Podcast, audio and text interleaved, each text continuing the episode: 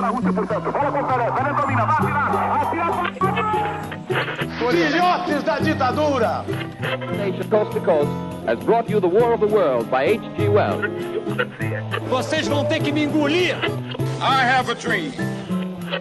Acaba de suicidar-se em seus aposentos do Palácio do Catete o presidente Getúlio Vargas. E saio da vida para entrar na história.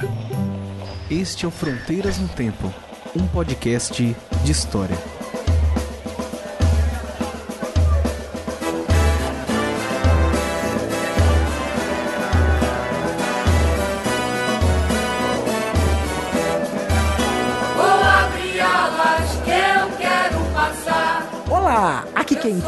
CA. Oi, aqui quem fala é o Marcelo Beraba, E finalmente você está ouvindo o Fronteiras do Tempo. podcast de história. Tudo bem com você, Beraba? Tudo bem, meu amigo César Agenor? Tudo tranquilo? Estamos aí de volta com Fronteiras, o podcast que fica cansado, mas não morre. Exatamente.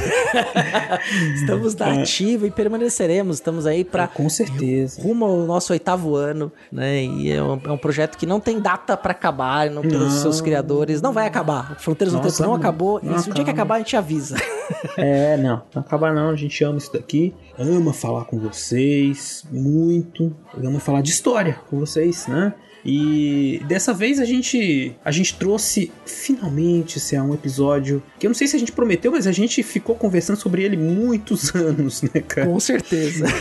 E quando saiu, já saiu assim, meio atrasadinho, mas ainda é tempo, nunca é tarde, né? Sim, porque acontece todo ano também, né? Acontece todo ano, você pode ouvir isso qualquer ano. O tema desse, desse episódio vale pra qualquer ano.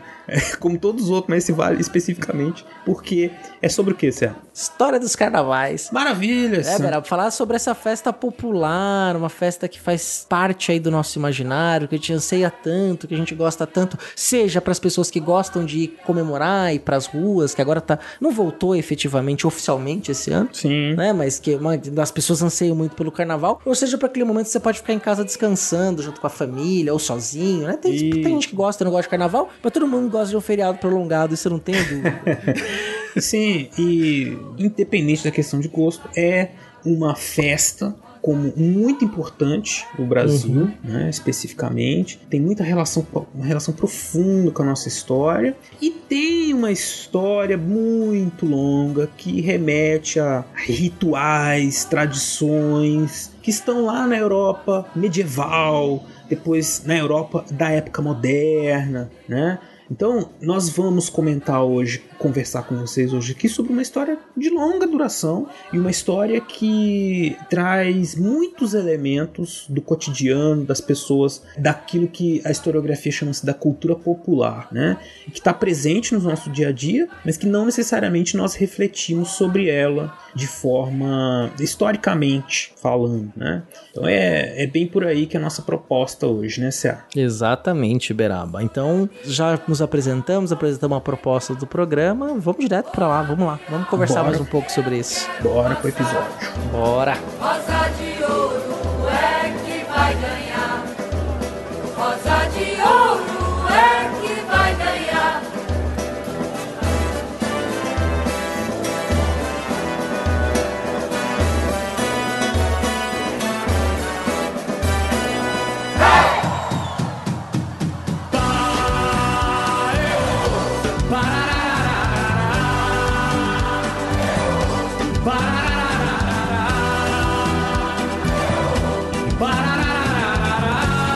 Beraba, antes de nós adentrarmos no tema sobre os carnavais, é bom a gente problematizar a questão da festa. E também porque nós estamos chamando de carnavais, não só de carnaval. Exatamente, cara. Carnaval, afinal de contas, é uma festa, né? E, como tal, também é objeto de análise dos historiadores e das historiadoras. Então a gente. Como tem aqui como proposta né, do Fronteiras trazer os temas, trazer os contextos, trazer o- a forma como os historiadores olham para esses objetos, né? é importante a gente ajudar vocês a refletirem sobre o significado dessas festas, como os historiadores, conversando, lógico, né, com antropólogos, sociólogos e outros cientistas sociais, pensam a questão da festa. E como é que é isso, Cia? Festa é bom, né? Isso oh. a gente já sabe. bom demais. Geralmente, quando a gente tá na festa, a gente não tá teorizando sobre o significado da festa. Exatamente. Geralmente, né? É. Senão a festa não tá boa, inclusive. Se você for teorizar a festa, você desmonta a rodinha, né? Tipo, você desmonta chega lá, um famoso historiador chega na festa. O famoso historiador chega, aí você chega e fala assim: é, vocês sabiam que essa festa surgiu? E vai todo mundo se afastando assim lentamente. Só vê o cavaleiro, né? é. corta nossa cabeça. Search for the grail individually. Now this is what they did. Mas enfim, a gente não faz isso na festa, mas entre nós, obviamente. nos nossos estudos, a gente começa a olhar para a festa com um olhar analítico. E aí, o que significa esse olhar para as festas? Olhar para as festas é tentar perceber os diversos elementos simbólicos, os rituais, porque festa é, antes de tudo, um ritual né? O ritual de preparação, o ritual dentro da própria festa, né? Vamos pensar então, para começar trazendo o nosso ouvinte para o nosso tempo, pensar numa festa de aniversário. Uhum. Né? A festa de aniversário tem uma preparação, você põe os enfeites, né? E o auge da festa, quando se reúne todo mundo em volta do bolo para cantar parabéns para você, em algumas delas cantar até músicas de tiozão do pavê. Dependendo da faixa etária de que é o aniversário, até mesmo com uma canção, digamos, Constrangedor. Para adultos, é, constrangedoras, né? Exato. Mas tem um rito da festa, né? O cantar o parabéns, celebrar a virada de um ano. Então, tem toda uma questão que é social. Se você vai em festa de criança, que a gente sabe muito bem, né, Beraba? Conhece muito bem a festa de criança. Opa. Tanto as que a gente promove quanto as que a gente vai, são todos iguais. Exato. Existe um padrão de festejar o aniversário, né? Então, nós historiadores, por exemplo, vamos olhar para o passado e vamos tentar entender quais são os padrões da festa. Como é que as pessoas se comportavam na festa e o que, que elas entendiam como que era para ser festejado e mais do que isso, como elas festejavam. Isso é importante porque, pensando, se a deu o exemplo da festa de aniversário, todos vocês que estão ouvindo a gente podem pensar em outros infinitos exemplos de festas que tem rituais. Como eu disse, não vai pra festa pensando nos rituais da festa. Vai lá e fica feliz na festa. É, mas... encher o rabo de salgadinho e refrigerante. Botar um salgadinho na bolsa pra levar pra família, enfim, essas não, coisas. Não, pedir pra levar, ver aquele potinho de sorvete, ah, com um é, pedaço de bolo, os docinhos, boa. os salgados que sobram, você leva pra casa. Exato. Aí a pessoa... Tô falando de festa de, festa de classe C, né? Que é a nossa classe e tal. Pô, pô, pô, bem lembrado. Potinho de sorvete. Mas o que acontece é que nessas festas, no caso específico do carnaval, que é a festa que nós estamos falando aqui, é um, um tipo de festa especial, né? Só olhar para os elementos da festa e dizer o que acontece, fazer uma descrição da festa, apesar de ser um passo importante para análise, ela não mostra, ela não, não nos dá todas as respostas sobre o significado, sobre a forma como aquelas pessoas encaravam aquelas festividades. Isso importa para a história social, para a história cultural, né? É a gente tentar entender quais signos quais rituais, quais representações da vida cotidiana ou a inversão dessas, dessas, questões da vida cotidiana estão presentes ali naquela festa e estão sendo, de certa maneira, vivenciadas, experimentadas por quem participa daquela festa de novo, os motivos, né, da festa, vou fazer a festa por tais, tais, quais motivos, né, são variados. Os símbolos, esses padrões, a gente pode identificar porque eles estão registrados e tentar entender os significados que eles tinham naqueles períodos. O carnaval, sendo uma festa tão antiga, ela tem uma historicidade também muito variada no tempo, no espaço. E o que a gente vai fazer com vocês nesse episódio hoje é isso, de tentar observar esses sentidos do carnaval, por isso que a gente está começando falando do, das festas, e todos os elementos que estão presentes em diversos momentos, coisas que se repetem, mas que mudam de sentido, né? Ou mesmo coisas que muitas coisas que a gente vai falar aqui, com certeza você- os ouvintes vão se identificar. A gente só espera que não com tudo, né, Cia? Porque É. o, o negócio era. era- come- o negócio começou bem quente. né? Depois foi.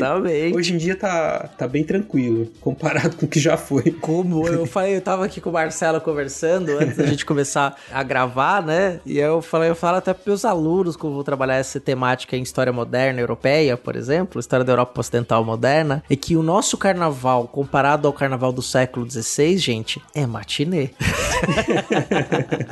Vocês acham que a gente é muito. Ah! Não, gente, é muito de boa comparado ao carnaval do século XVI. Exatamente. Olha, você deve ter dado até um choque agora, mas nossa, mas não era todo mundo muito moralista no passado, cristãos Ah, da cristandade, dos bons Então. costumes, porque é que na época das cruzadas e depois das cruzadas do.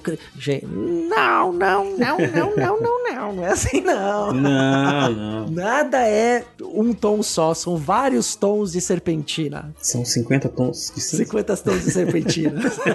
50 tons serpentino. Ou de confete, né? Tu que É. você preferir. Esse, esse tipo de, de discussão sobre festas, rituais, né? Tá dentro da, da- do campo da história da cultura popular, né? Que é uma coisa que também pouco a gente referencia, fala assim, né? A gente fala muito de cultura popular e, e mistura muito com folclore, como que se fosse assim algo menor, né? Você, Uhum. Ah, isso é aquela coisa do povo, a bagunça, né? Por um tempo a história realmente trabalhava ainda com uma noção de cultura e que haveria uma hierarquia, né? E que essas questões populares seriam menores, seriam coisas sem importância. Inclusive, Marcela, é, esse é bem interessante, porque essa ideia da cultura popular, da pequena cultura, do folk, do folclore, Aham. né, surge, é teorizado na Alemanha do século XIX, no movimento que eles estavam fazendo de criação de uma identidade nacional, do nacionalismo alemão, no processo de unificação da Alemanha, isso se espalha por outros países, e o culture, a cultura, seria uma cultura mais elevada, uma cultura da nobreza, a música clássica, a ópera, né, algo que fosse teoricamente mais requintado e mais elevado do que a cultura popular. E aí se separa, o que é do povo é folclore, é lenda, é mito, tá lá, é bonitinho, tal, mas não é cultura. né? Hoje na história a gente olha pra isso de forma completamente diferente. Bem lembrado. Mas assim, isso ainda é presente num certo senso comum, né? Quando a gente Exatamente. fala, por exemplo, sobre ah, isso aí é né, coisa da ralé, né? Cultura. Muita coisa com relação à música, né? Às vezes as pessoas acham assim que gosto é gosto, né? Sim. Não é, não se discute, mas eu tô falando em termos de análise soci- social histórica, né? É de tentar criar essas hierarquias que na verdade são uma reprodução dos preconceitos de classe, né? Então de dizer assim, olha, isso aqui do povo, isso é menor, isso é, isso não importa, isso não tem sentido, não é não tem nenhum saber aí. Né? E o que a história tem mostrado no carnaval e outras festas populares, quando ela se debruça sobre isso, é tentar justamente reconhecer quais são os valores, os saberes, quais são as experiências que essas pessoas vivem nessas festas, para que a gente tenha mais elementos para conhecer a vida cotidiana, a sociedade, os valores, a cultura de todas as classes, especialmente das classes menos abastadas, já que elas deixaram registros, é, os registros diretos são poucos, né? Uhum. Não, não produziram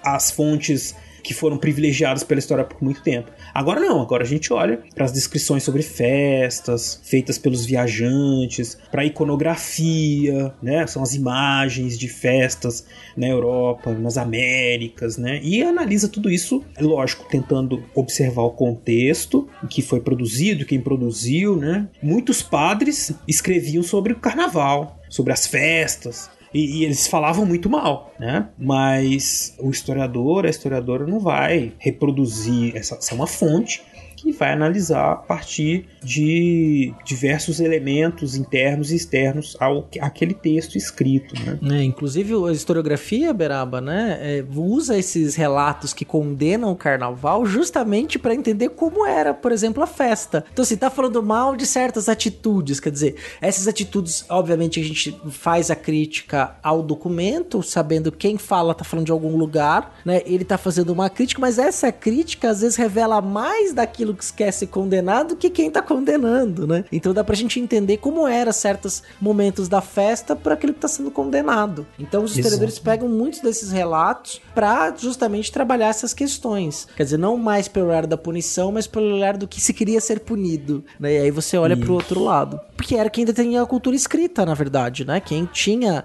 acesso à cultura escrita, que tinha acesso aos textos, que escrevia os textos, né? Então é, é basicamente esse tipo de documento que a gente vai atrás. Você tem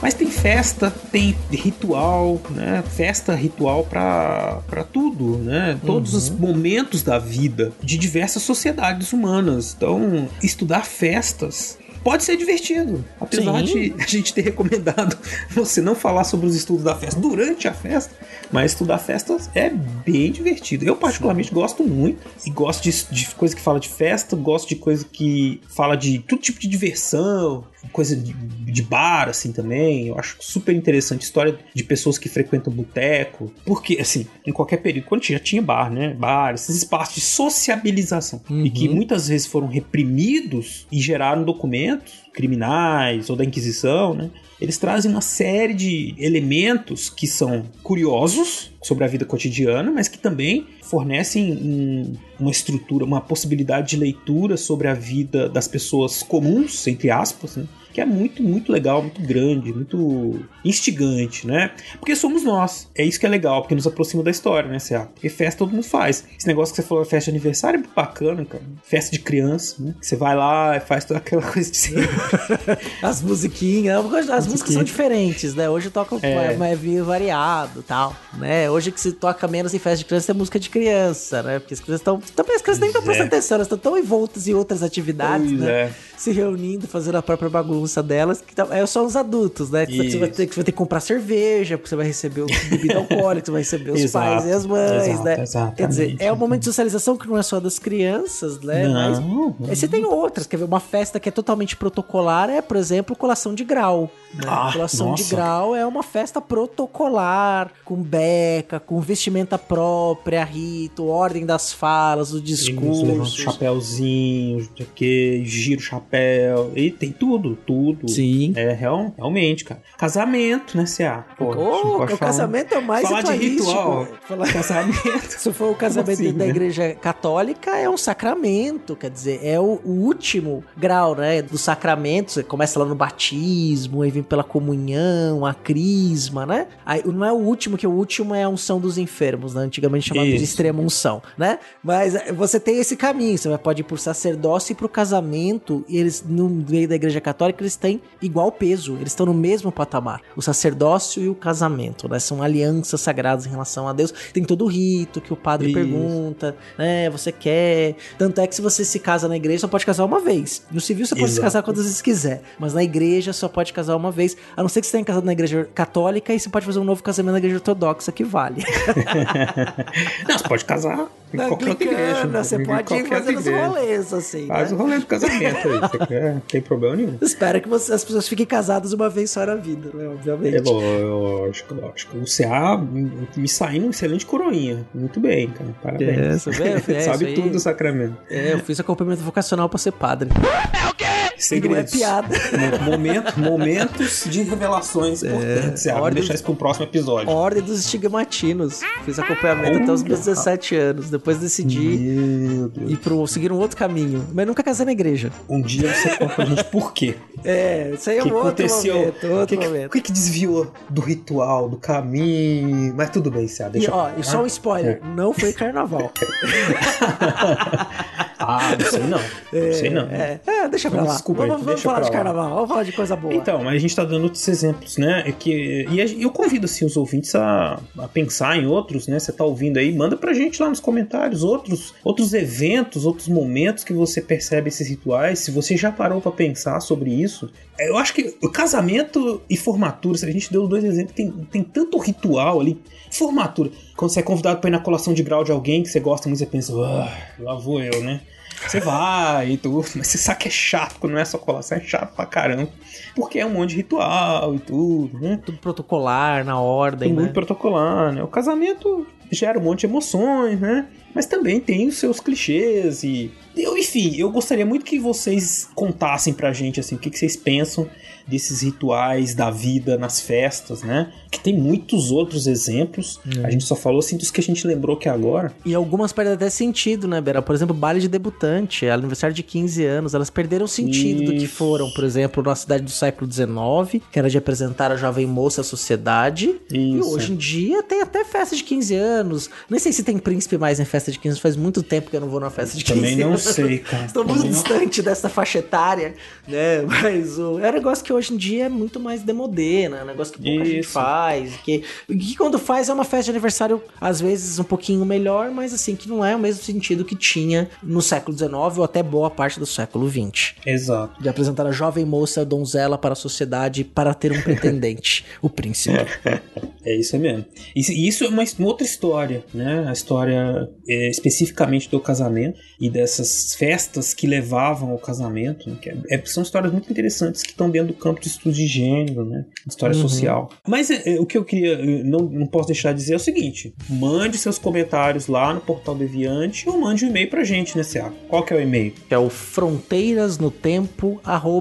fronteirasnotempo@gmail.com. E aproveitar que a gente tá nesse momento de falar sobre contatos, né? Isso. Você também pode seguir a gente no Twitter, no arroba frontnotempo e no Instagram, que inclusive é a rede que a gente tem mais utilizado atualmente, que é o perfil, nosso perfil Fronteiras no Tempo. Então você pode seguir a gente nas redes sociais. E Beraba, a gente também tem um projeto de financiamento coletivo que ajuda esse programa a estar aqui, né? Exatamente. E como é, que faz para se para apoiar o nosso projeto e participar desse financiamento coletivo, se você puder e quiser? A gente tá aqui falando das festas, relembrando das nossas festas, né?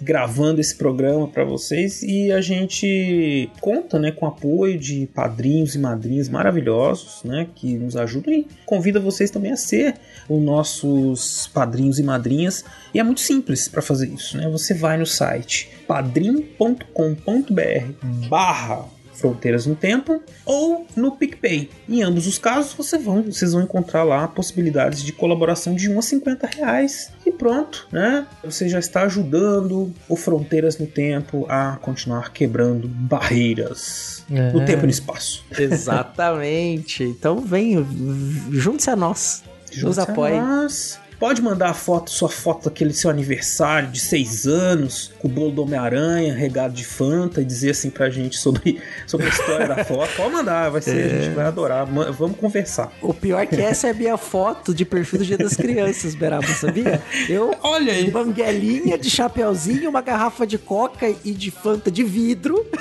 cortando o bolo. Lógico, lógico, né? É padrão, padrão. É, você vê? Mas enfim, né?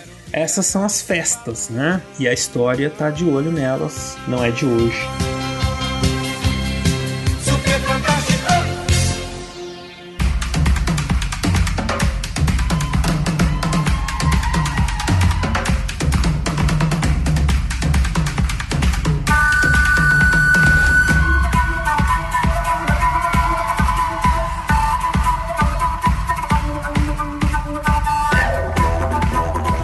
Falando aqui de um, um tempo pretérito, um passado distante, e você falou rapidamente, mas acho que é bom a gente esclarecer, né? Nós estamos falando da época moderna, que é o que? A partir é século, vai, é século XV, XVI em diante, que é quando esses elementos que já existiam, né, as festas, toda a catarse, toda a coisa do carnaval, quando elas começam a gerar uma série de documentos por justamente ferirem modelos de comportamento, da moral, que passam a ser cada vez mais é, colocados como padrões, né? Não custa a gente lembrar, o século XVI é o século das reformas, né? Então está se discutindo, e antes disso a gente teve o Renascimento, então está se discutindo muito o homem, né? Os seus valores, a sua essência. Isso do lado religioso está ligado a um comportamento específico, ao respeito a ritos, à vida, né? a, a um estilo de vida próprio. Mas tudo isso convivia ali, ainda no século XVI, com uma presença intensa e uma comemoração intensa do carnaval, né? Você falou que era uma festa, e era uma festa que durava muito mais do que a que a gente tem hoje em dia, né? Exatamente, que vem desde a Idade Média. Isso. Né? É, é uma festa medieval, vamos dizer assim, né? Da, da história medieval, não da Idade Média, que a Idade Média não existe. Ouça nosso episódio sobre isso com a É, Cláudia Bolf. história medieval, muito bom episódio, inclusive, né? Que a gente coloca dentro de um recorte de história medieval, nessa quadripartição francesa do tempo, né? Antiga, medieval, moderna e contemporânea. Mas em períodos que a gente vai chamar, mas a gente fez um recorte justamente para mostrar o momento que essa festa está explodindo e, e a tentativa de transformação dessa festa até a sua supressão, podemos dizer, para quase completa e a sua mudança de significado no continente europeu, né? E a gente vai ver que esse carnaval vai ser outro aqui no Brasil, no século XX vai ganhar outro sentido, a gente vai falar disso nesse episódio. E essa festa popular, o Beraba falou muito bem, era uma festa de duração muito maior. Você acha que o carnaval da Bahia dura muito? Pô, carnaval na Bahia, tem o pré-carnaval, o carnaval e o pós-carnaval. Carnaval no começo da Idade. Ó, lembre-se, tá? Você tava falando do hemisfério norte, e o hemisfério norte dessa época é frio. É época que não se faz colheita, nem se planta nada. E normalmente essas festas aconteciam no espaço urbano. As pessoas viviam no espaço rural e se reuniam nas vilas, nas, pequen- nas cidades pequenas, nas cidades grandes, para fazer a festa. E a festa era um momento muito importante da vida dessas pessoas do campo. Tinham várias festas. Ela começava justamente no solstício de inverno, que a gente conhece como Natal. Então, é Natal. É- imagina assim, a música, da, a música da Simone, tá? Aí de repente começa a ver uma batida de funk e entra o Mr. Catra. e ela só terminava na quarta-feira de cinzas. Ou seja, era de dezembro a fevereiro. Depende. Você sabe por quê? Ó, curiosidade, Beraba. ó, Porque aqui tem informação, tá? Ok. Por que, que o carnaval e a Páscoa nunca caem no mesmo dia todo ano? Não sei. Porque os feriados cristãos, e o carnaval é um feriado cristão, eles são regidos pelo calendário lunar.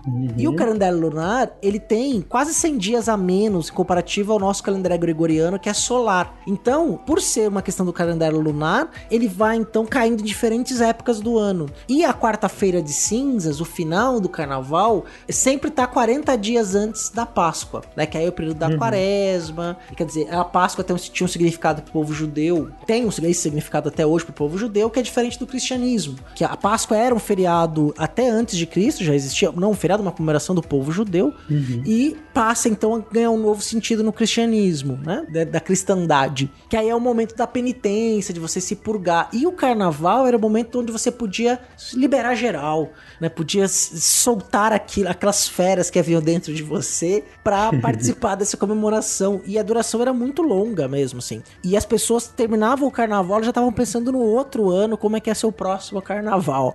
Era uma coisa que envolvia todo mundo da aldeia, da vila, do campo, né? Então é uma, era a festa popular. E assim, é lógico, gente, era variava muito, né? Você tinha carnaval, como disse, a maior parte era as cidades, diferente a festas, grandes festas que aconteciam nas cidades e variava de região para região, de época para época também. né? Então a gente está falando aqui muito de elementos que estão ali no século XVI, né? E que vão mudando de sentido depois, né? Mas geralmente é isso, elas aconteciam ao ar livre, elas representavam uma festa que era ao mesmo tempo uma encenação também, né? De, um, de uma série de situações que iam acontecendo, que significavam ou que remetiam a rituais do cotidiano, ou a inversão desse, desse cotidiano, né? E que envolviam toda a cidade. As pessoas aproveitavam esses momentos para comer muito, né? Inclusive a reclamação de alguns observadores do carnaval era isso, de que as pessoas em pouco tempo comiam o que dava para comer no ano inteiro. Sobretudo carne. Sobretudo carne. Então, assim, vejam, já há um incômodo, assim, é um desperdício, coisa do povo que não liga pra economia popular. não- eles estão desperdiçando, estão comendo tudo em, em pouco tempo, comendo E e bebendo, né? Na Rússia, um, um visitante inglês, ele chegou a, a- a dizer que os russos, eles bebiam como se nunca mais fossem beber no carnaval, olha aí. né? Qualquer semelhança com, A vodka atual. com a- com a vodka atual é uma mera coincidência, né? Enfim. Então vejam, era uma, uma loucura absurda, né? E a coisa das fantasias, né? Por isso que parece um teatro. Fantasias diferenciadas, as pessoas se vestiam de papas, cardeais, monges, diabos, arlequins, magistrados. e corriam pela rua, né? Fazendo, fazendo farra de todos os tipos, né? Fazendo ataques, às vezes violentos, xingamentos, enfim, fazendo sexo também.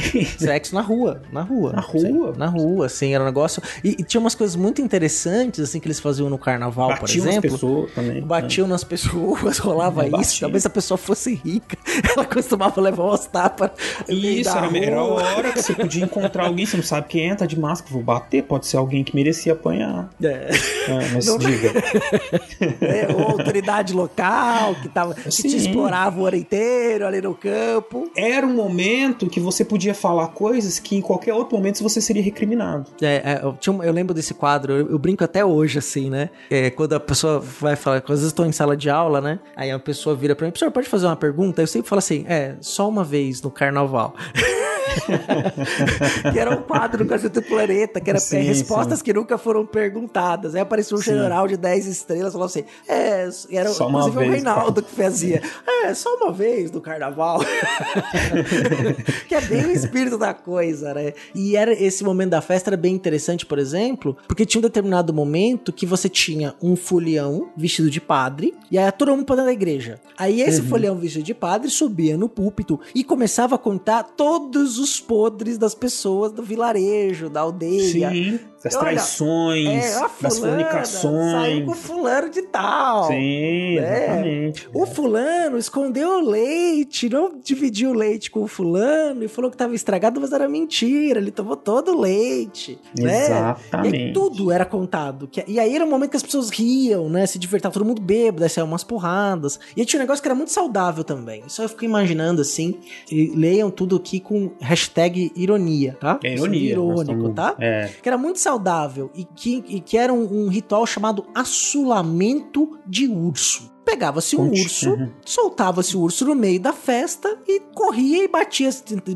Era, uma, era assim, um negócio bruto, falando agora mais sério, né? Era um negócio muito brutal de se imaginar. Eles batiam no urso até matar o urso. Mas nessa brincadeira, o urso também matava algumas pessoas. O urso é um bicho forte. Esse, isso era, era comum. Gatos, galinhas. é, então havia todo um. Os animais eles eram vítimas comuns dos, do- do- do- dos foliões, né?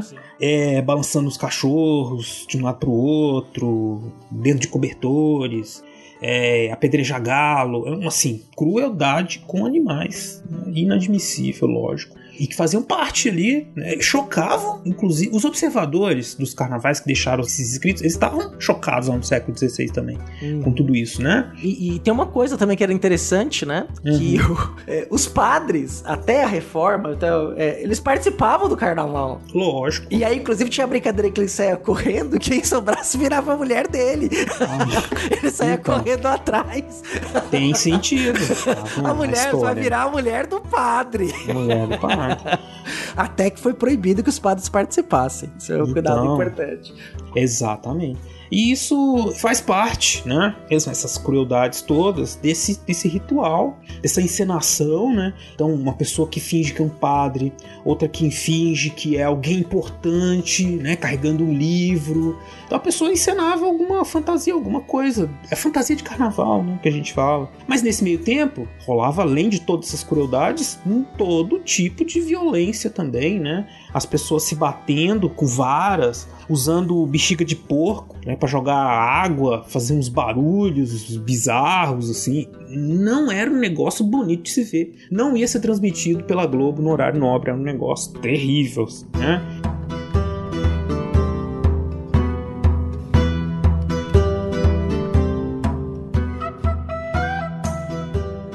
E que de certa forma, né, C.A., muito disso que a gente tá, tá comentando aqui pra vocês tá no texto clássico já do Peter Burke, que é a cultura popular na Idade Moderna. É, esse livro vocês acham ele da Companhia das Letras em formato de bolso, baratinho.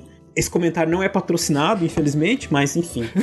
É Não, mas é um texto muito bom, muito bom. muito bom pra quem. Até pra quem não é historiador, historiador. É legal pra conhecer, porque ele, ele traz, determinado momento, ele faz uma reconstrução dos elementos do carnaval e faz uma estruturação que com mais frequência estavam presentes no carnaval, né? É, geograficamente o carnaval era mais forte na- no sul da Europa. É, acontecia na. Uhum. Europa inteira, mas no sul da Europa, não foi chamar na Europa Latina, era muito mais poderoso, né? Uhum. Esse, o carnaval, você tinha muito mais nas regiões mediterrânicas, então, na própria Itália. E acho que eu vou antecipar o que você queria dizer, né? Uhum. Esse momento do carnaval, muitas vezes era o momento que o mundo se invertia, que as hierarquias sociais eram trocadas. Aí tem um, um exemplo clássico que é do Império de Veneziano, que em Veneza você tinha lá um membro de uma família nobre, era então colocado pelas outras famílias nobres, República de Veneza, como Doge. Doge era aquele que era o governante da república, governante do império. E durante o carnaval, e aí exatamente durante o hoje, naquela festa, no auge do carnaval, aquele momento que, que a gente já quer feriado hoje, né? Que era. O carnaval ele ia acontecendo, era espaçado, a festa ia, não era o planeta da festa, do, do Mochileiro da Galáxia, do Mochileiro das Galáxias, né? Ele ia acontecendo as festas, um preparo de carnaval. Só que chegado o momento em si do carnaval, era que a coisa era o, era o auge da da festa, né? Que era onde acontecia tudo isso que a gente tá falando aqui Isso. Você tinha o o eleito Dodge dos pescadores, que era quem ia governar a república durante o carnaval. Então, nesse momento, os nobres serviam os pescadores, os nobres, a, a aristocracia veneziana, os ricos serviam que eram, mais pobres. Então eles se sentavam à mesa e os ricos os serviam, né? Chegavam, davam comida, davam banquete, numa inversão de mundo, num mundo que invertia a polaridade e onde se permitia que aquela vida campesina, ainda com traços senhoriais de servidão, se invertesse, né? Onde aquela pessoa que vivia eh, numa escala de trabalho árduo o trabalho do campo não é um trabalho leve, não é nenhum trabalho é um trabalho leve, na verdade. O trabalho do campo é um trabalho pesado, com muito trabalho. Ele pudesse ali não só fazer um ritual de festa, de esbanjar, de beber, de, ser, de ficar feliz, né, de ter uma comemoração, mas também que ele conseguia, naquele momento, extravasar e inverter as hierarquias daquela sociedade, que eram hierarquias muito rígidas.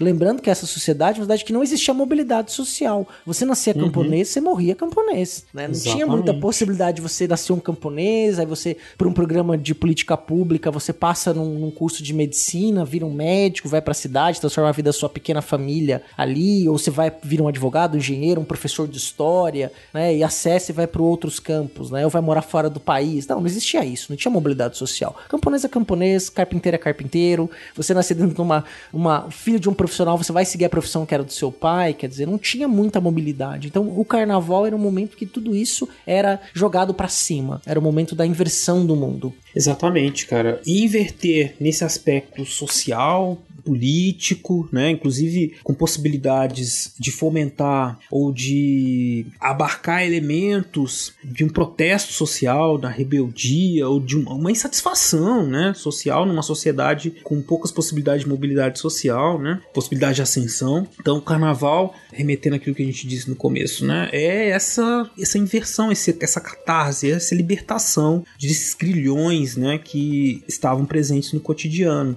E esses acontecimentos, né, geralmente aconteciam dentro de uma um padrão, digamos assim, né, que se repetiu em, em muitos exemplos estudados aí pelo Peter Burke de carnaval, pensando primeiro numa das primeiras características, um desfile, né? Então você tinha alguns lugares com exibição de carros alegóricos que ficaram muito conhecidos, especialmente os de Florença. Também era um momento em que acontecia uma série de competições, de lutas, de corridas e, por fim, era também um momento dessa encenação, né?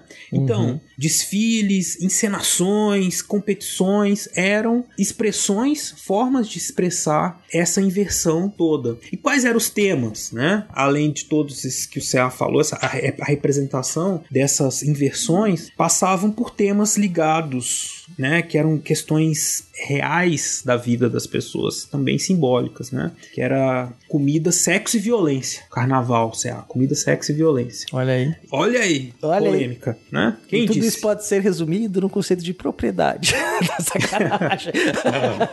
Tinha o John Locke no carnaval aí.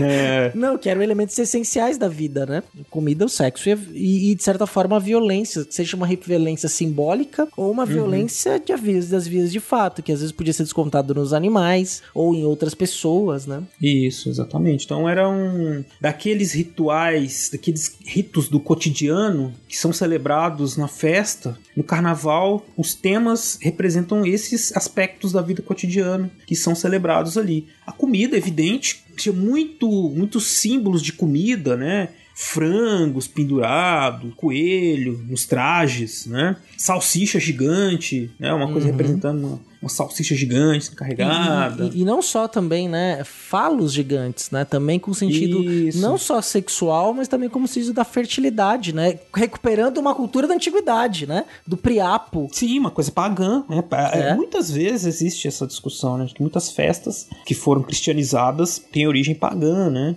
E foram tomadas, transformadas em festas cristãs. E aí, essa coisa do, da comida e da carne estão muito ligadas. Da, da comida e do sexo, porque o sexo remete à carne.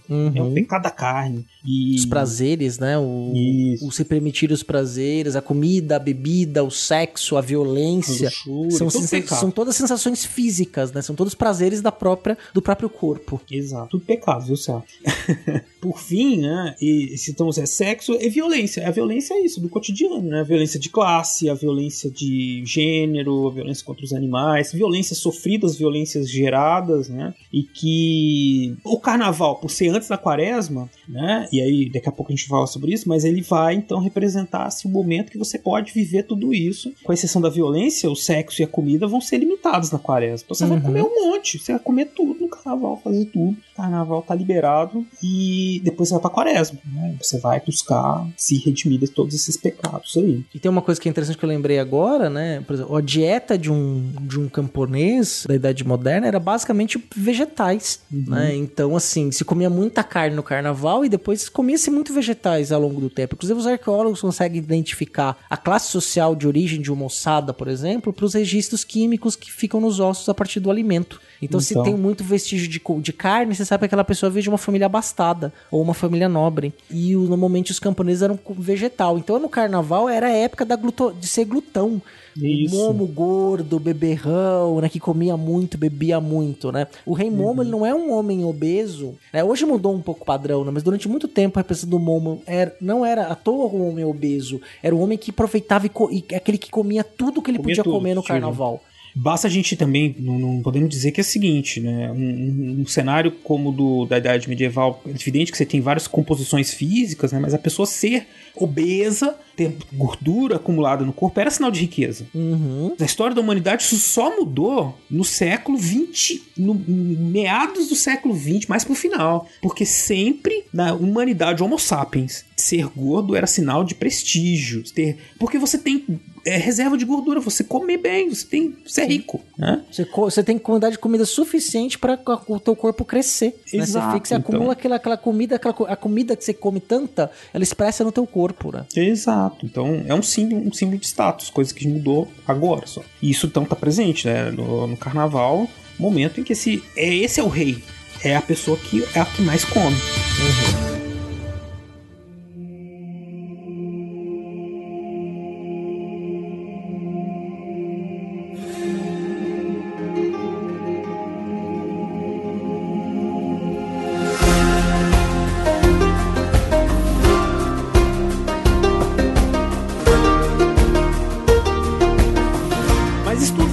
tudo vai mudar? Cê? Eu acho que se o Mr. Kata pudesse gravar outro áudio, né? Ele chegaria agora no século XVI dizendo que, senhoras e senhores, está na hora de encerrar a putaria, porque as coisas começam a mudar. É, na verdade, era assim, tá na hora de começar a encerrar a putaria, mas ela só vai encerrar mesmo daqui 300 anos. É isso, exatamente. Porque o- a, a- a supressão do carnaval vai se dar, é um longo processo que vai acontecer só, vai se concluir apenas no século XIX. Mas esse momento de longa duração em que a ética da quaresma prevalece sobre o carnaval. Inclusive, o título do capítulo desse livro do Peter Burke, A Vitória da Quaresma, né? Que é esse momento da moralização dos reformadores e devotos. Uhum. E quando a gente tá falando de reformadores, não pense apenas, pense neles, claro, Lutero, Calvino, mas também pense nos bispos, nos cardeais, Sim. nos beatos, né? Pensem também nos católicos. Exato. Não era só de protestante, a reforma foi geral. E, inclusive, a, a gente já falou isso no episódio, inclusive, da reforma, foi a primeira vez que as igrejas, tanto a igreja católica como as denominações protestantes, as igrejas protestantes estavam surgindo ali, ou as novas formas de culto e religiosidade cristã, vão olhar para o povo e vão olhar para ele no sentido de nós precisamos evangelizar este povo, nós precisamos uhum. levar uma cultura cristã a este povo,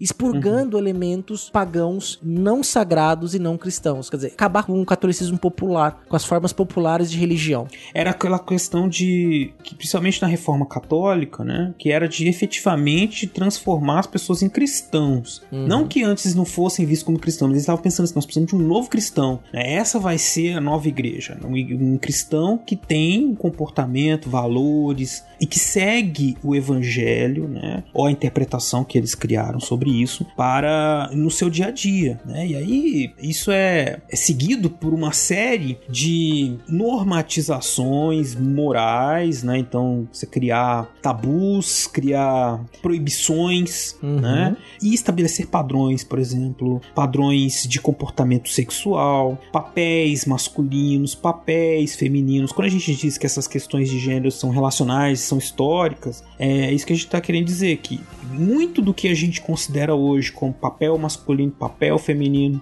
ideal de comportamento masculino, feminino, tudo isso foi sendo gestado a partir desses valores, dessas ideias que estavam sendo divulgadas em diversas obras, rituais, nas igrejas, nos processos de evangelização do cristianismo popular que o CA se referiu aí. Né? Então, isso é evidente que vai atingir as festas de maneira geral, vai chegar no cotidiano das pessoas em algum momento, nessa longa duração que o CA uhum. falou, né? E, vai moldar, né, os comportamentos dos cristãos a partir de então. Exatamente. E, e tem uma coisa que é muito interessante, que parece uma contradição, mas não é. Quando a gente estuda o Renascimento, a gente costuma, sobretudo na educação básica, a gente costuma resumir o Renascimento como um momento de reencontro uhum. de uma cultura europeia com a cultura da antiguidade. É como se a cultura da antiguidade tivesse desaparecido, não tivesse sido preservada do próprio catolicismo, do cristianismo, né? É, a questão é bem uhum. diferente, né? Mas a gente coloca isso como se fosse uma valorização, um reencontro com um período clássico, né? Dentro de um período de renascimento, superando aí aspas gigantesca a idade das trevas, a idade média. Então uhum. estamos num momento importante você teve essa reaproximação nas artes, na cultura escrita? Sim, isso vai acontecer, isso vai ficar evidente. Os textos passam a ser reimpressos, as discussões passam.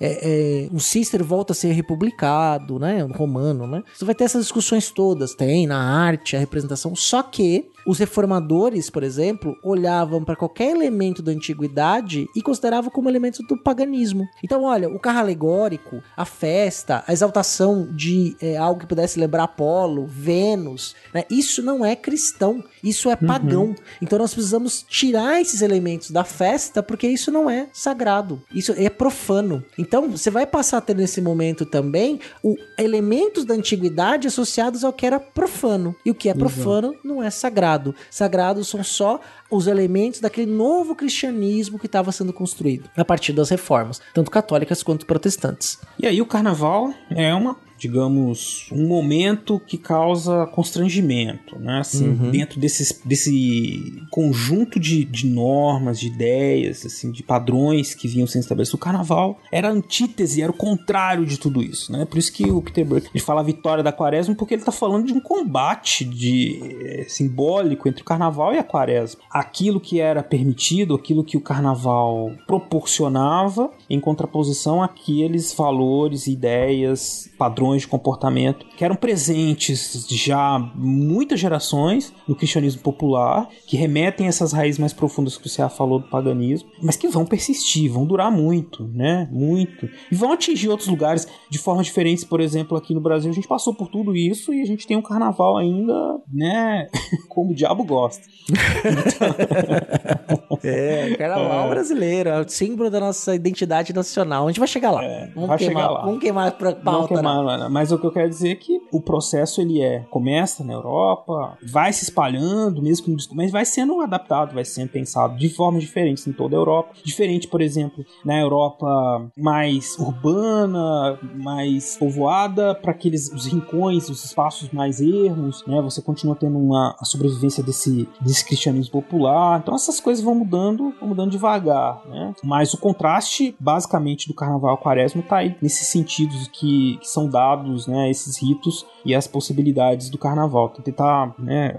Colocar o carnaval no espaço e com um sentido específico, assim, antes da quaresma. É, e isso é bem interessante, né? Por exemplo, então a primeira questão a gente já colocou pra vocês. É claro que, parênteses, católicos e protestantes combatiam vários elementos comuns no carnaval, só que havia uma diferença entre eles, né? Os protestantes queriam suprimir, acabar com o carnaval como um todo. Os católicos queriam reformar o carnaval, transformar, não suprimir a festa, porque havia a festa não perde a importância dentro do catolicismo e tem toda uma questão teológica, mas eles queriam ali adestrar a festa, né? E aí você vai ter, por exemplo, além dessa questão do paganismo, né? Uma objeção muito forte ao carnaval é dizer que o povo se entregava à licenciosidade, né? Quer dizer que Exatamente. todo mundo no carnaval vai se entregar ao pecado, né? Quer dizer, o, o carnaval é uma festa, a gente peca, mas não pode pegar pecar desse jeito, você tá exagerando, menos, né? e aí você fala assim, olha, tem um monte de reminiscência pagã, aí tem um bispo, São Carlos Barromeu, né? Que ele, inclusive, foi santificado depois de um tempo, que era o arcebispo de Milão, por exemplo, e tanto o São Carlos Barromeu quanto o Thomas Neugordius, que era um luterano, eles associavam o que acontecia no carnaval aos bacanais da antiguidade. É a festa de Baco, bebida e sexo. Então as pessoas vão por Jardins das Delícias, né? Lá, ser globalistas, quer dizer, não, parece outra coisa. É. Lá, acabar com a cultura, né? Vou lá acabar com os bons costumes. Então, isso era muito associado. Tanto um católico quanto um luterano diziam, "Ah, o carnaval é o momento do bacanal da antiguidade, é igualzinho. Aí, por exemplo, nesse movimento de separar o paganismo do sagrado, além do paganismo ser associado a uma antiguidade não cristã, o paganismo também se passou a ser associado com o demônio.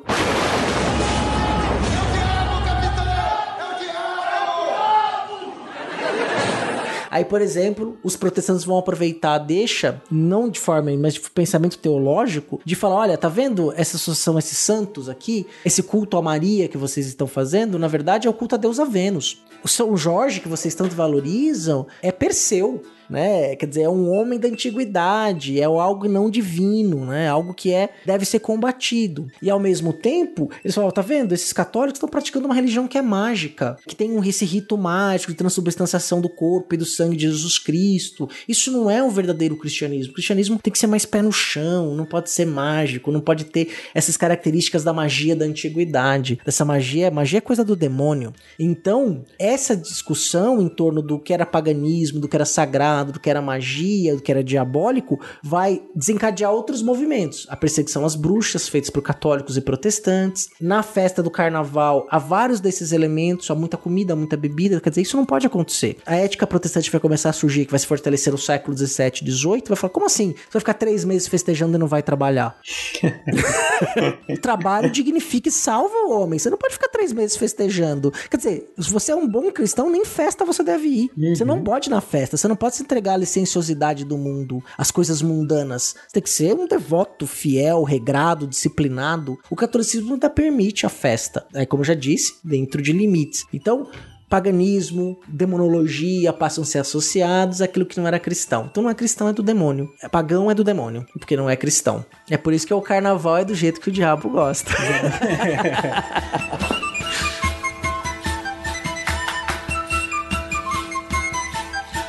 vejam, ouvintes, como as coisas não nunca. A gente separa, mas elas nunca estão separadas totalmente, né? Uhum. Quando você normatiza o carnaval, por mais que você permita, mas você coloca uma, um- uma parede e diz assim: ó, é isso aqui que é o carnaval agora, viu, gente? Aproveitem. E outro ainda vai dizer assim: não tem carnaval, isso é coisa do demônio, é o diabo. De todas as formas, você está criando ou contribuindo de alguma maneira para um sistema de produção, uma forma de organização do trabalho, da vida, misturando rituais que antes eram próprios de uma sociedade cuja produção agrícola, ou mesmo produção artesanal, tinha um objetivo mais local ou comercial próximo. Aí você tem em escala global, a partir do século XVI, grandes redes de comércio e de produções que circulando pelo mundo. Você, com a industrialização, isso vai aumentando. Você precisa também de uma nova, uma nova moral do trabalho, da vida, que entra em contraste com aquela que existia no mundo anterior. Né? Esse contraste vai se acentuando, então essas coisas vão caminhando juntas. Ao mesmo tempo que você tem uma mudança, uma imposição gradual de valores e ideias no cotidiano, na percepção, na forma de viver das classes populares, estão acontecendo movimentos no plano econômico que precisam de trabalhadores que se comportem assim, que precisam de trabalhadores que sejam calmos, né? que Uhum. não torrem todo o dinheiro em uma semana com cachaça. Os corpos dóceis. Os corpos dóceis, né? Ele precisa ser um bom trabalhador, um bom cristão, um bom trabalhador. Isso valia para os camponeses, isso valia para os africanos que foram escravizados aqui no Brasil, nas Américas. Ser um bom Uhum. cristão é ser um bom trabalhador. Então isso soa bem aos ouvidos de quem precisa que essas pessoas trabalhem mais, porque agora elas têm que trabalhar mais, né? Não é que não trabalhava, a gente sempre trabalhou, mas tem trabalho, faz parte, a gente precisa sobreviver. Mas no século Uhum. XVI em diante, isso, se o trabalho vai ganhando uma importância cada vez maior, a gente precisa trabalhar mais e produzir mais. E fica cada vez mais dissociado do resultado desse trabalho. A gente vai fazendo cada vez mais trabalho e recebendo menos por esse trabalho. Né? Que pessimista a minha leitura, né? Mas infelizmente é assim. A gente trabalha muito e não sabe por quê. Perdendo o saber sobre o produto que você faz, né? Você vai no século XVIII, então, é, com a industrialização, isso acontece em grande parte. Você só opera a máquina, você vira um operário, né? Você não é mais um, um detentor do conhecimento sobre a produção daquele produto, passando técnicas tradicionais. Você vai ouvir nosso episódio sobre Revolução Industrial e Mundo, dos, mundo do Trabalho. São dois, é um combo. Lá os É, primeiros exato, episódios do Fronteiras, vai ter link no post. Tem link. É pra vocês saberem que essas coisas caminham juntas, né? E que também a sobrevivência desses valores, essa que a gente chama de cultura popular, né? Na, na época da industrialização isso esteve muito presente, a gente comentou isso lá no episódio de, de Revolução Industrial, né? Os choques da cultura do trabalho popular, assim, dos feriados, né? Que dia de trabalho, que dia que é pra trabalhar, que dia que é pra folgar, né? Nunca, folgar nunca. Folgar nunca. Só no século XX vai ganhar folga. É. Você vai ficar um século sem folga. Não, mas é que eu tô lembrando aquela coisa que Sim, falava sim. lá da segunda-feira. Sim. A terça-feira gorda. Segunda e terça-feira gorda. É, que era assim, domingo de você ficar enchendo a cara, segunda-feira você tava de ressaca, ninguém ia trabalhar. Então se tem uma coisa que tinha que mudar, né? Que vai mudar. A Pelo música do aspecto. Fantástico.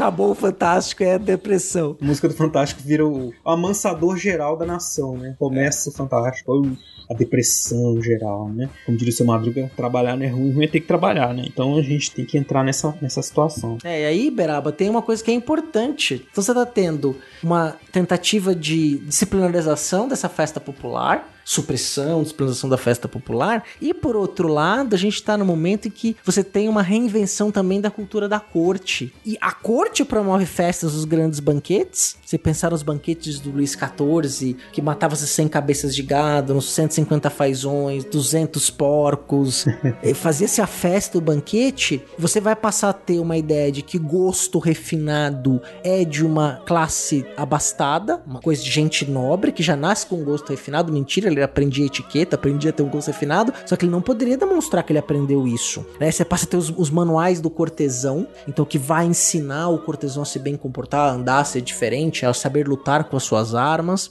E isso vai acontecer o quê? No século XIX isso vai explodir, que é uma elitização do carnaval. Então o carnaval de rua, em alguns lugares ele continua acontecendo, só que aquela festa que antes invertia o mundo e que nobres e populares se namoravam, isso nunca deixa de existir. É justamente em Veneza que começam os bailes de máscara, os bailes fechados, separados dessa massa, essa besta incontrolável que é o povo, né? Então, o povo tá lá, nós estamos aqui, nos nossos clubes de elite, fazendo a nossa festa. Toda essa, eu vou chamar de selvageria, mas assim, põe muitas aspas aí, tá, gente? Do carnaval, eu falei selvageria porque eu não achei outra palavra melhor. Mas toda essa Liberdade. caos, liberdade, caos, né? Do carnaval, ela, como a gente como eu tava dizendo, entrava em contraste, né, com esse mundo que vinha sendo idealizado e o povo, a massa, era temida, inclusive, Uhum. temida. No sentido de que ela estava ali mobilizada. Era pro carnaval? Era, mas ela estava ali na rua. E depois da Revolução Francesa, no século XIX, a burguesia, um dos medos era ver essa massa mobilizada por qualquer motivo que fosse. Era um problema sério. Era então o carnaval ele serviria, né, como um espaço para que essas pessoas se encontrassem e se colocassem em prática o que elas tinham consciência de que a vida delas estava terrível, que elas sofriam, que elas eram oprimidas e isso poderia gerar, né, transformar a festa, elevar o caráter político da festa, colocar ela como um momento de protesto, de destruição, né? Vamos, vamos acalmar a coisa e aí você tem essa possibilidade a partir da elitização, né, que, como disse bem o CA, tá, vai acontecendo junto com todo esse essa valorização do comportamento da corte, né? A civilização dos costumes, que também está numa obra que é muito importante, clássica do Norbert Elias, que é o Processo Civilizador, dois volumes, né? E que ele vai pegar, resgatar toda essa história de alterações vários costumes durante os séculos XVI em diante, né? Uhum. É, Até a forma de dormir passa a ser disciplinada, né? Exato. E o que é fora disso, o que foge disso, né, vai sendo cada vez mais colocado como anormal, como fora dos padrões, né? E o carnaval era tudo isso, tudo fora dos padrões. Então ele precisava Uhum. ser colocado ali, é a elitização, os grandes bailes, a coisa nobre, chique, né, da festa, vai ganhando espaço, vai ganhando força. E vai ter um momento, Beraba, acho que a gente pode também agora começar a falar sobre o carnaval no Brasil. Sim, porque se os reformadores estavam preocupados em expulsar o demônio da Europa, ele veio para algum lugar. Eu acho que ele veio pro Brasil. tô brincando, tô brincando. Sim, né? Vamos, vamos falar. Todo mundo conhece, todo mundo já viveu, todo mundo tem uma impressão sobre o carnaval. E tem uma história muito longa, muito interessante sobre o carnaval no Brasil que a gente vai falar. Vamos começar a falar agora, então, sabe? Como é que vai ser isso aí? Nós vamos começar a falar, mas antes, né? Nós vamos primeiro dar aquela descansada, a gente sai no bloco no outro dia, né? Isso. É, nós vamos sair no bloco agora de carnaval, ou no frevo, ou no carro Isso. alegórico, né? Tem muita coisa pra falar sobre o Brasil. A gente tá Isso. falando aqui há bastante sobre esse carnaval na Europa, essa festa que é uma tradição europeia que vai ser trazida pro Brasil. Na Europa ela praticamente é suprimida ou ela praticamente desaparece e no Brasil ela vai ter grande força até hoje. Quer dizer, é o nosso principal feriado. O ano só começa depois do carnaval, inclusive, não é?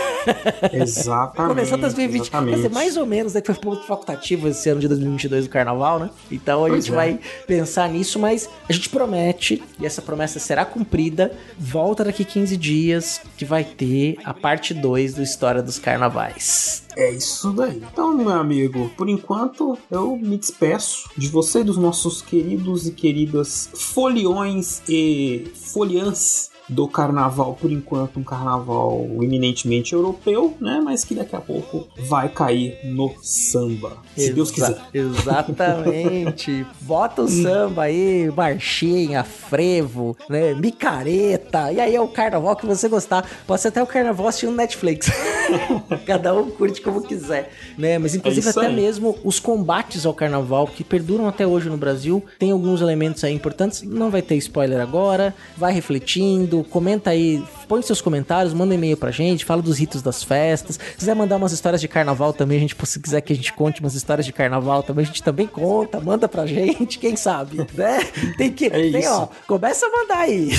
Começa a mandar fronteiras no tempo, arroba gmail.com, fronte no tempo no Twitter, fronteiras no tempo no Instagram, estamos lá. Escrevam, nos aguardem, nós voltaremos com certeza, CA. Exatamente, eu vou colocar mais gelo no cooler aqui pra deixar a cervejinha bem gelada, porque cerveja quente ninguém merece tomar no carnaval, que é uma diferença dos blocos de rua do Rio de São Paulo. Já pulei nos dois, no Rio você sempre toma cerveja quente e São Paulo tem a vantagem. Não é tão legal quanto os blocos do Rio, mas a cerveja tá sempre gelada. Polêmica. Polêmica. Ter gente brigando. É biscoito e bolacha. com a gente nos. Ah, é. Então vamos lá, vamos lá. Um abraço a todos, obrigado por terem ficado com a gente até aqui. Muito bom, Beraba, tá gravando com você de novo, cara. Tava com saudade. Eu também. Gente, escutem aí o que o Will vai dizer agora, é importante. Não saiam daí. Abraços.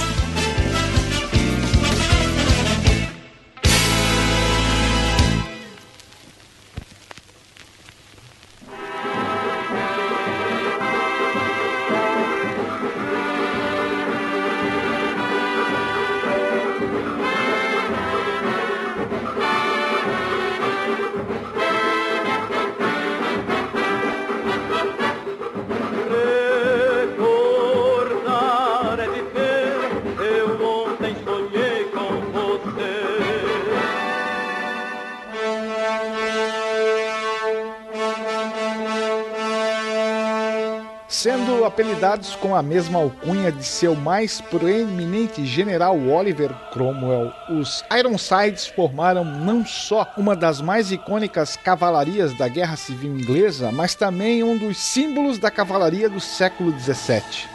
Adaptados ao modelo e às táticas de um dos maiores generais ingleses, se tornaram parte fundamental do Exército Novo Inglês e acabaram sendo a cara do exército parlamentar nos anos de conflito. Por ser uma fase de transição na Guerra Europeia, a cavalaria parlamentar era bastante diferente da cavalaria pesada, que dominara os campos de batalha medievais. Os Ironsides eram equipados com armas de fogo, como uma pistola ou um mosquete. As armas de combate corpo a corpo eram geralmente uma espada larga ou um martelo de guerra. Como proteção, a cavalaria parlamentar usava um casaco de couro por baixo de uma couraça de aço, além do capacete que geralmente era um modelo convertido do Salet, possuindo três barras frontais ao invés do visor, usado em sua versão medieval. As táticas usadas pelos Ironsides eram baseadas em manuais de guerra holandeses, e muitas dessas teorias foram formuladas durante a Guerra dos 80 anos. Com a derrocada das cargas de cavalaria dos pesados lanceiros medievais e a propagação do uso de armas de fogo em combate, logo a cavalaria transitou para um modelo mais leve, se aproximando da infantaria para disparar suas armas e retornar à sua posição antiga para recarregá-las e continuar o assalto em uma clara tática de bater e correr. Entretanto, não era incomum que os Ironsides engajassem o inimigo em uma carga frontal portando suas espadas de forma similar às táticas de cavalaria usada pelas Hakapelitas de Gustavo Adolfo da Suécia durante a Guerra dos 30 Anos. Em embates de cavalaria contra cavalaria, os Ironsides também eram instruídos a derrubar o oponente de seus cavalos, empurrando-os ou puxando seus cintos, ou até mesmo atirar nos cavalos para talvez continuar o combate em uma briga corporal.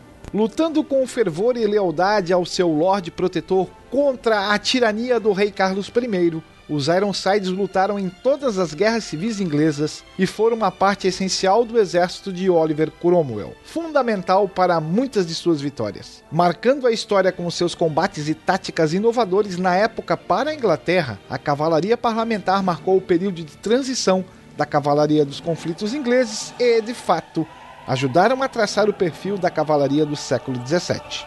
De algum lugar no tempo para o Fronteiras, eu sou William Spengler.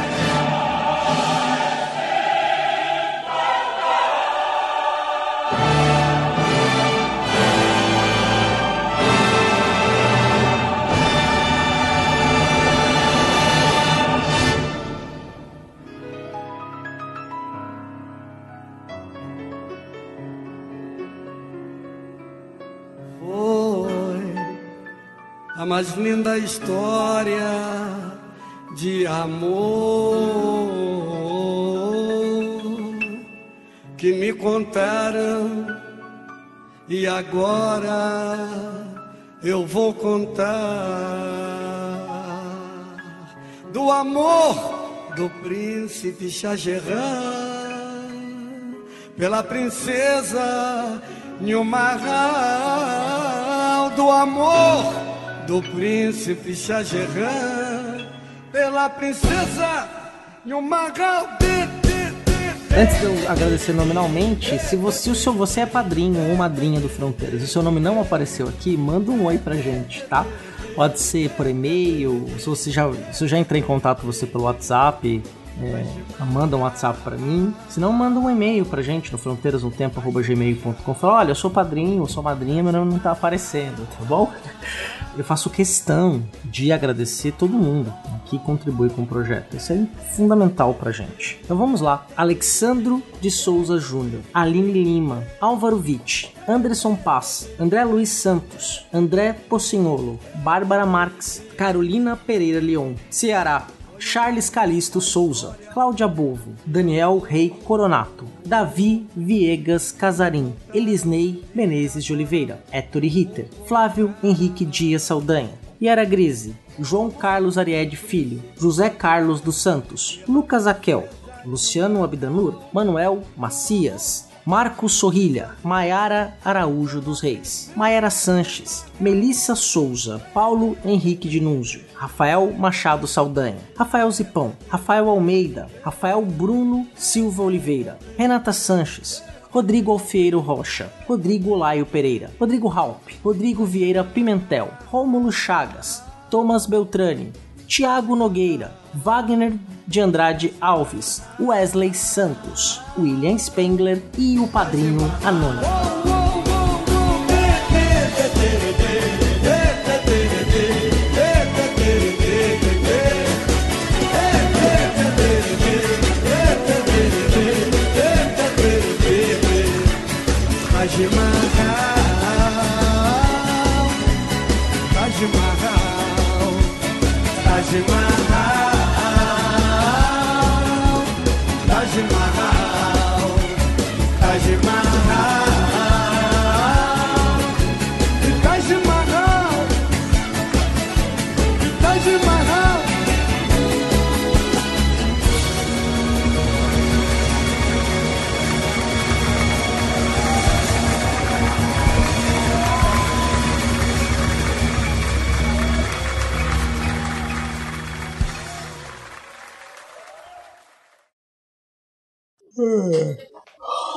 Demoramos só uma hora pra começar a gravar. Vamos lá.